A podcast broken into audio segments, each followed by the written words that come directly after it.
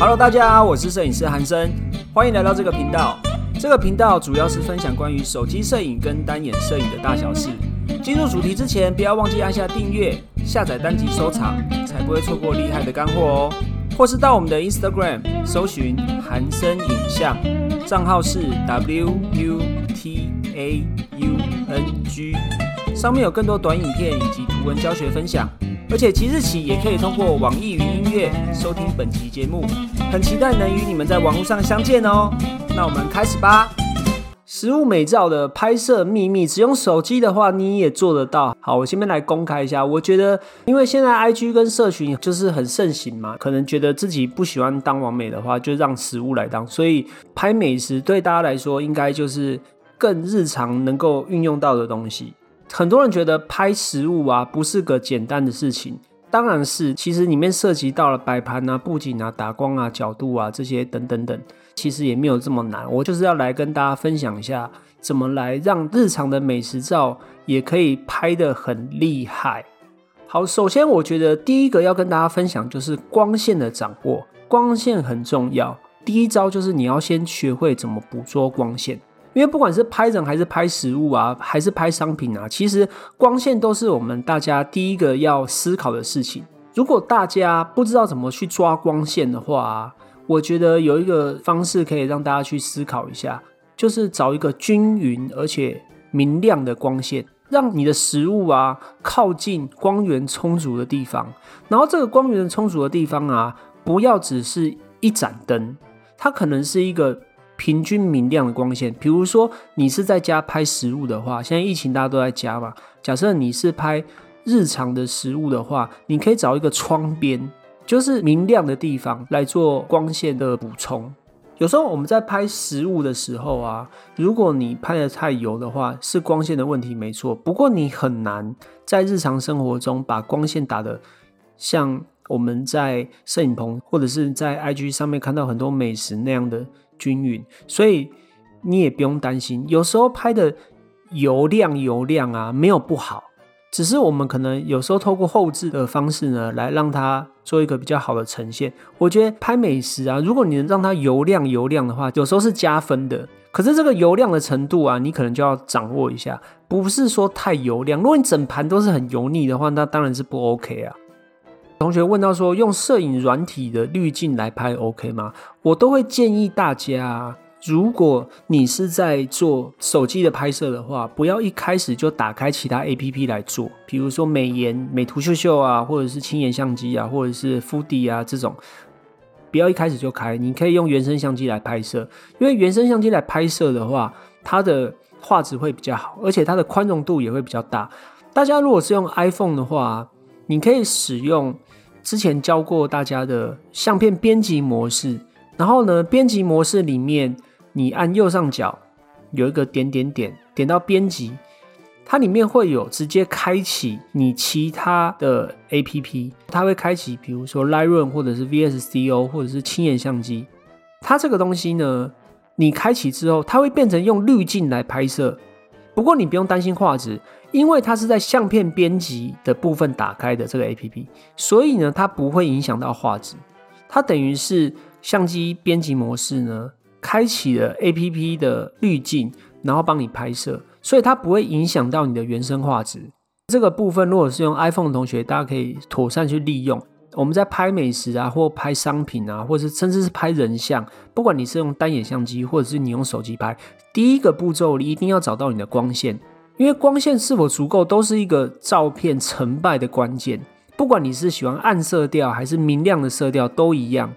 就是你要尽量让你的菜色啊，让你的美食靠近光源充足的地方。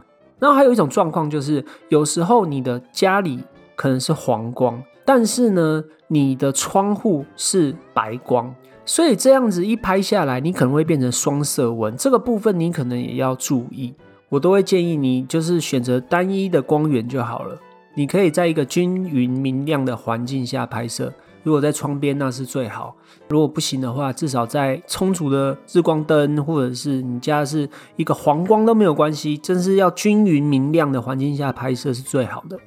虽然说明亮归明亮，但是呢，色温也是很重要。如果你忘记色温的话，可以去看我 podcast 前面的单元，有专门教你色温。其实之前有在讲专业模式的时候，有讲过色温，大家不知道记不记得？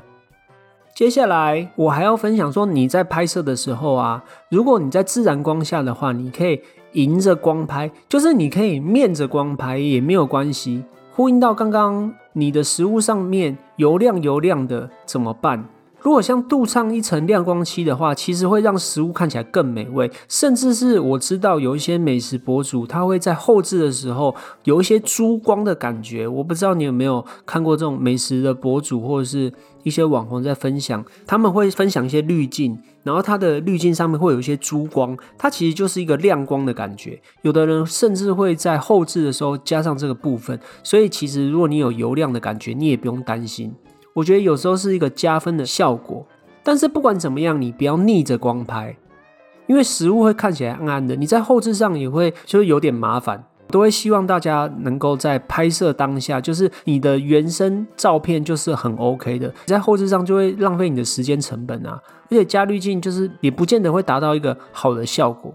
讲到光线的部分，我之前还有提到过一个用适当的补光啊，补亮你的暗部。我们可以拿一些随处可得的东西，比如说家里可能有的 A4 纸，或者是餐巾纸，或者是白色的盘子来补光。只要有一点点光在盘子上面啊，它透过反射啊，都可以把我们食物照得比较均匀。在大家还没有在对光线的掌握以及明暗程度的掌握这么的熟悉的情况之下，均匀的光线对大家来说是最好的。像用补光的方式，就是一个很棒的方式。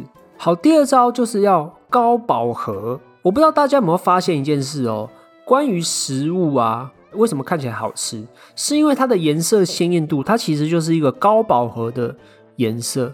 你看一些好吃的食物色调，都是以橘色啊、红色啊。的色调为主，它不是真的红色，也不是真的橘色，但是它至少是一个高饱和的色调，通常你的成功率就会提高很多。所以其实如果你是用黄光拍摄的话，也没有不好。然后你们在后置的这个程度上面啊，颜色鲜艳度就是一个很重要的一个部分。大家说吃东西色香味俱全嘛，颜色是第一个大家最重视的部分，然后再来是香味。所以大家在做拍摄的时候，如果能高饱和一点，我觉得对照片的呈现都会是一个比较好的一个方式。好，第三招呢，就是要因材施教。什么叫因材施教呢？大家说因材施教嘛，但是我这边讲因材施教，角是什么？角度的角，就是不同的食物啊，适合不同的拍摄角度。我们很常在拍摄的时候啊，都会由上往下拍。这个叫做俯拍，很多食物都是这样拍。可是其实有的食物不适合这样拍，像披萨啊、意大利面这种就很适合俯拍，因为它就是一个圆形。可是如果像是汉堡啊、饮料啊这种有内容物，然后它是有厚度的这种东西，如果从侧面上面拍摄，看起来是不是就更厉害？你们有看过一些美食的照片就知道，很多角度不见得都是由上往下拍，只有一种角度的话会非常吃亏。你要看是什么食材、什么食物来决定你拍摄的角度，这就呼应到我之前讲，在拍摄的时候啊，不要只会用一种角度来做拍摄，可以思考，然后观察一下环境，观察一下。你要拍摄的主角是什么？多换一些角度，我觉得对你们的照片的呈现肯定有更不一样的帮助。那我接下来介绍一些角度哦，讲说俯拍的时候，对不对？俯拍就是由上往下拍嘛。你的手机一定要跟食物在一条竖线上呈现垂直的感觉，它就一定要是真的垂直。这样才有平衡感，要不然你会感觉这张图片是歪的。之前在讲手机隐藏模式的时候，曾经讲过，开启手机的九宫格，对不对？开启九宫格之后，像 iPhone 的话，它就会出现一个十字水平仪的功能。某个程度上，它就可以帮助我们在垂直构图的时候，也就是俯拍的时候，帮助我们调整角度。两个十字啊，黄色十字跟白色十字，把它交叠在一起，它其实就是一个很棒的角度。所以呢，我们如果是俯拍的话，就可以利用这个十字水平仪，或者是大家在拍摄的时候就要把它对准，让照片的重心不要是歪的。好，我刚刚讲完俯拍了，接下来讲侧拍哦。像我刚刚讲因材施教，对不对？你不要什么食材都是由上往下拍，我们要看食材，如果它是有厚度的，它其实是有有一些立体感的，我们就可以试着用侧拍的看看。侧拍的时候啊，我们可以尽量在同一条水平线上，然后我们从一个比较小的切口切入，让图片成一个放射状的感觉。比如说饭盒好了，有四个角，我们就可以把镜头面对其中的一个角，让它侧拍。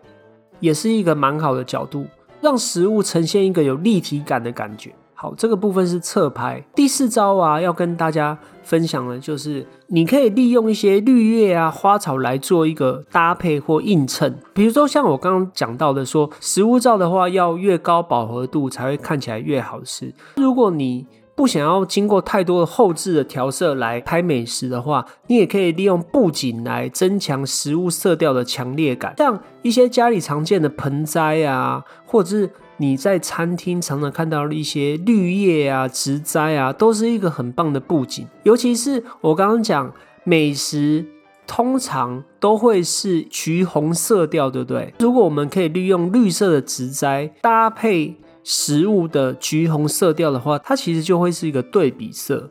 所以假设我们可以利用这个对比的关系的话，它其实是可以达到一个陪衬的效果。它可以衬托食物的重点，它其实也是蛮多人会利用的方法。当然，这个绿叶植栽的比例啊，跟食物的比例，大家要做一个拿捏，因为毕竟我们的主体是食物嘛，所以我们的绿色植栽的比例也不能太多，它就是一个陪衬的效果而已。第五招要教大家就是越浮夸越好吃，有些食物照你要把它拍的越浮夸越好吃，把爆浆的话，你就要把它挤出来；拉面的话，我们就会可以拿筷子把它拉起来。意思其实就是你要把食物的优点展现出来，怎样可以把食物的特色展现在你的照片里面，而不是单纯的拍摄。而且啊，我后面会讲到一个温度的问题。照片的温度指的是，比如说刚刚讲你手就可以入镜啊。我不知道大家有没有看过一种照片，比如说一只手拿着咖啡杯，或者是拿着什么东西倒饮料啊。最最常讲就是那个撒盐哥啊。不知道大家有没有听过撒盐歌？一只手在撒盐巴，然后呢，一个牛排在下面的一张照片里面只有一只手而已，然后撒着盐巴，盐巴缓缓的落下，然后用高速快门凝结当下的氛围，盐粒好像凝结在空中的感觉，那个就是温度啊，就是要有人味啊，看起来才不会太无聊啊。其实就是一个让照片更有一些趣味，然后更有一些温度的技巧。第七招呢，就是不要模糊焦点，我们要做取舍，不要让太多的杂物分散了照片的重点。在手机上面，大家都会对焦，对不对？对焦功能这个东西一定要记得。人像模式也很好用，我们看到很多完美照会手拿着。饮料拍对不对？如果你已经手拿着饮料，那你就直接让它背景模糊掉啊，让它凸凸显重点啊。这些模式啊，手机里面的模式不要忘记，它其实可以帮助你的照片加很多分。因为有的时候我们专心在拍照，专心在拍摄美食，其实很多相机的功能你会忘记。像我讲的这个人像模，就是一个很好用的一个东西，可以让你的背景模糊掉。都好好运用的话，可以让你的照片突出主题，背景模糊掉，都可以为你的美食照加分的。好，第八招构图。虽然构图的部分我还没有好好聊过，其实就是一个美感而已。我这样讲可能太笼统，你可以去思考说怎样摆会最美。当然，网络上有非常多的分享啊，比如说什么三分构图法、九宫格构图法。二分法取决于你食物的食材来去做选择，但是呢，重点是你可以多试几个角度，多试几个方法去运用你的构图，不要只现在说啊，我是不是只能这样拍？你不要去局限你的想象力。我觉得这样试下来，你的食物照肯定会更加不一样。好，接下来呢，我要跟大家分享就是强调局部，因为我刚刚讲拍摄的角度啊，拍摄的光线啊，拍摄的构图啊，有时候我们在拍摄之外啊，大家也可以思考一下有没有其他的可能性，像是说除了角度的变化之外啊，有时候美食的局部也是很迷人的。我不知道大家有没有看过一种照片，就是比如说只有意大利面的一小角啊，或者是披萨的一小角，或者是蛋糕的细节啊，这种照片。像美食的细节这部分也是很少人拍摄的，大家可以试着思考看看，因为我们手机是广角镜，有时候我们可以用二次构图的方式呢，让广角镜的局部。凸显出来。我们在摆照片的时候，我们在做美食的呈现的时候，不一定要整张照片都出来。我们可以试着摆一些局部的照片，让你的美食照跟人家更不一样。大家在拍摄的时候，很常会忽略照片的细节，也就是主体的细节啊。对很多美食来说，会有点可惜。一些食物拍局部，会有一些更意想不到的画面。好，接下来跟大家分享一下最后一个方式，呼应到刚刚讲。加入手的动作，你也可以加入各种合照。这个不限定在你在哪边拍照啦。有时候啊，我们如果是让美食跟一些漂亮的地方合照。也会有一些意想不到的效果，尤其是很多美食的打卡照会又运用这种方法。比如说到了某个排队名店或打卡圣地的时候，在 Instagram 上面的照片就有人拿着，比如说章鱼烧啊，或者是这个饮料啊，或者是这杯奶茶，手里拿着，然后背景可能就会是。这间店的门口，或者是这间店的 logo，对不对？它其实就是一个合照的概念，就是食物跟招牌或者是景点合照的概念。那我们的食物就可以放在正中间，然后让风景或者是你的招牌或者是好看的东西来当做背景。超级多美食都是这样拍的。好了，以上呢就是我跟大家简单分享拍照的一些小技巧。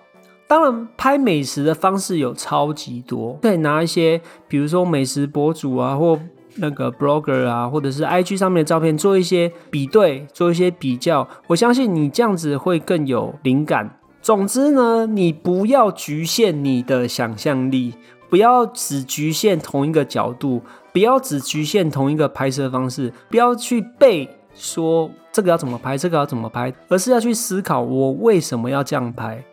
我在这个环境下，我在这个光线下，我在拍摄这个主题的时候，我应该要怎么做？不是去背说我要怎么做，思考会让自己更进步。以上呢，就是今天要跟大家分享怎么样用手机拍好美食照的几个小方法，希望对大家有帮助。那摄影师不尝试，我们下次见喽，拜拜。OK，今天这一集就到这边啦。我们很重视您的意见，不管有什么想法，都欢迎留下评论告诉我们哦。你们的鼓励是支持我们分享更多的动力，或者是也可以到我们的 Instagram 搜寻韩生影像，账号是 W U P A U N G，上面有更多短影片以及图文教学分享，期待与你们在网络上相见啦，拜拜。